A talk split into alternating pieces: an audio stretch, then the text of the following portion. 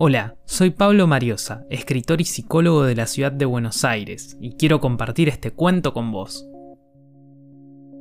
Reenviar. Historias para ser leídas en hora pico. A mí no me vengas con que no tenés tiempo para responderme. ¿Te pensás que pasa desapercibida la catarata de selfies con hashtags que subís a cada rato?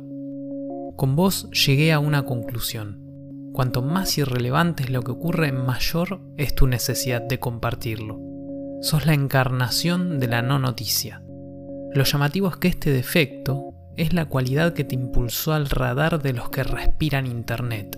Vaya oxígeno. Pero con vos no hay que ramificarse.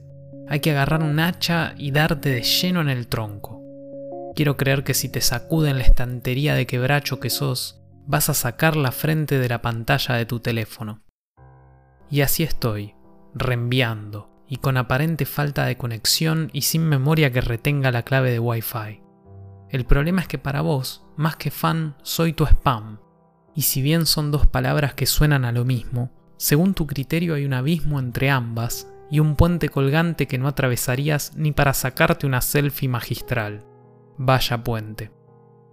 Quiero ser tu correo deseado, como en la época en la que si te sacabas una foto era para divertirte, no por laburo o para auspiciar una marca de productos orgánicos. ¿Te olvidaste de cómo nos reíamos de nuestras caras? Todas eran fotos sin retoques digitales. El mundo parece tener un equilibrio natural.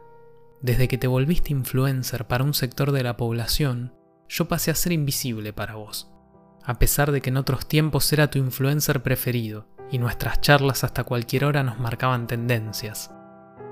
Por ahí un día le dejan de dar pelota a tus meriendas, a tus snacks naturales y volvés a prestarme atención. ¿Te imaginas si te encontrás con un nuevo yo, youtuber o alguna nueva palabra que termine con er? Medio difícil, ¿no? Me falta pasta para dedicarme full time a mi imagen. Me pasa que si salgo raro en una foto me importa un carajo, y eso no ranquea bien en esto de acumular seguidores. Mientras viajo en subte, siempre desde Acoite hasta Perú, me acuerdo de los vagones de madera que te asustaban, esos en los que ahora haces sesiones de fotos y etiquetas al que te viste. ¿Te acordás del olor a quemado y cómo se apagaban las luces por un instante? Alcanzaba eso para que me agarraras una mano con fuerza. Claro que ahora las automotrices se pelean porque manejes uno de sus autos y te hagas una selfie en la Panamericana. ¿Qué sé yo? Pienso en insistir eh, con esto de reenviar.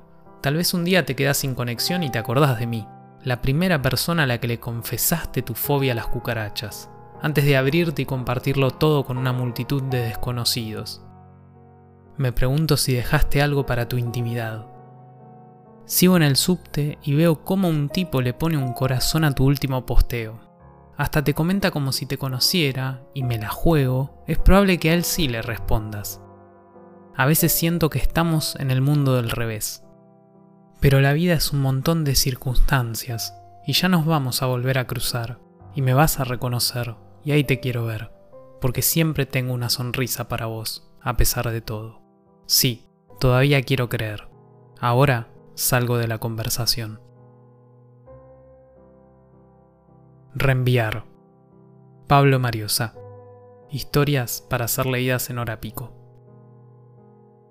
Gracias por escuchar. Si te gustó mi lectura, te invito a seguirme en Instagram y en Facebook como Mariosa Pablo. Nos leemos.